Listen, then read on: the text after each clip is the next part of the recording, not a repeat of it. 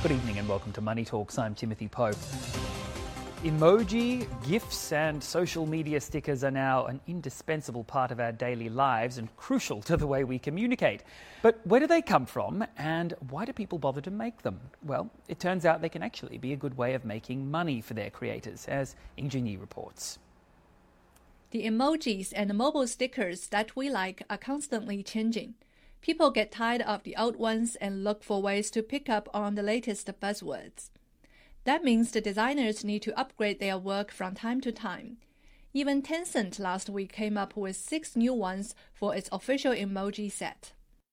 Another favorite set, Zhu Shasha, has been downloaded over 50 million times, and its designer Lalala says she has to keep a close ear out for new buzzwords that users will like.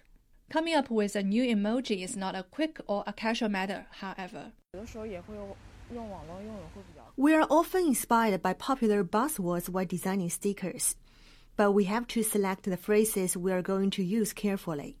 Many of them will only be popular for a short time, while designing a sticker set can take a long time. We usually launch three to four sets a year. But once a sticker series like Zhu Shasha receives high public recognition, it can become a branding itself, allowing the designer to make some serious money from it. We make money mainly from donations from sticker users, from sales of derivatives and partnerships with other brands. We mainly focus on selling derivatives as it's a more stable income source. Big brands can take advantage of the popularity of stickers by partnering with famous designers, and some even launch their own sets. Both Pepsi and Starbucks have introduced their own sticker sets on WeChat, and experts say that's an excellent way for brands to stay in touch with their consumers. Today, consumers are a bit tired of the direct, you know, like a hardcore marketing message. So I think those soft marketing vehicles are really sometimes very effective to actually make the consumers love the brand.